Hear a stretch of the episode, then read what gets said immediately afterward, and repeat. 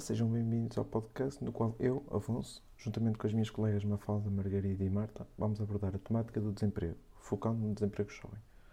Segundo dados divulgados pelo Eurostat, em janeiro deste ano, houve uma diminuição da taxa de desemprego, tanto na zona euro, situando-se nos 6,8%, menos 0,2 pontos percentuais do que em dezembro, como na União Europeia, cuja taxa de desemprego situou-se em 6,2%, menos 0,1 pontos percentuais do que no mês anterior. Contudo, em Portugal, essa taxa subiu face ao mês anterior, apresentando um valor de 6% em janeiro, mais 0,2 pontos percentuais do que em dezembro, contrariando assim a tendência da União Europeia. Quanto ao desemprego jovem, em janeiro havia 2,5 milhões de europeus nessa situação. A taxa de desemprego nessa faixa etária situou-se assim em 14% na União Europeia e 3,8% na zona euro, menos 0,3 pontos percentuais que em ambos os casos face ao mês de dezembro. Passo assim a palavra à Mafalda, que irá conduzir a entrevista para tentarmos perceber quais as perspectivas dos jovens sobre este tema.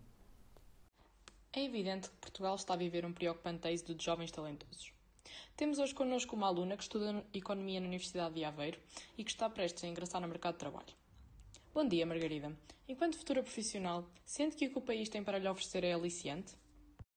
Bom dia eh, e antes de mais obrigada pelo convite de estar aqui a comentar este tema que é tão pertinente. Uh, eu de facto penso que atualmente a maioria das ofertas de trabalho não estão de todo uh, alinhadas com o nível de formação com que o estudante sai das universidades portuguesas. Uh, muitas das ofertas não são compatíveis com as qualificações e existem inúmeros empregos temporários, a tempo parcial, mal remunerados e ainda por cima altamente taxados. a juntar a isto elevados níveis de insegurança e de incerteza. Uh, de facto, em Portugal, os jovens qualificados dificilmente conseguem ganhar mais de mil euros líquidos, em empregos frequentemente precários, fruto da baixa produtividade da economia, uh, e exige uma crescente carga fiscal para manter a máquina do Estado, um, apesar do endividamento público e dos fundos comunitários. Por isso, enquanto futuro profissional, uh, confesso sentir desilusão com muitas das ofertas de emprego com que me deparo, sim. Muito obrigada, Margarida. Temos também hoje connosco outra finalista da Universidade de Aveiro.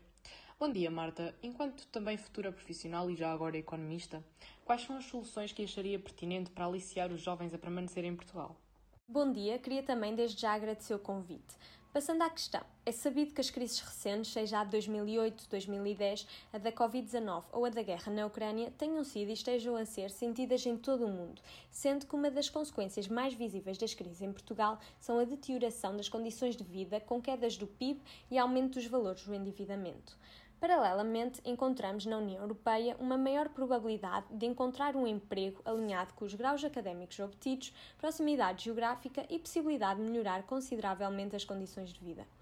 Eu penso que a principal e mais acessível medida seria aumentar a competitividade fiscal, que atualmente penaliza fortemente a retenção e atração de talento e do investimento.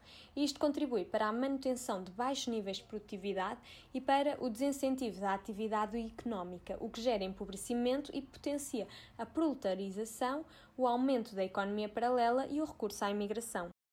Obrigado a todos. Este podcast foi financiado pela Europe Direct Viseu de Alonfões.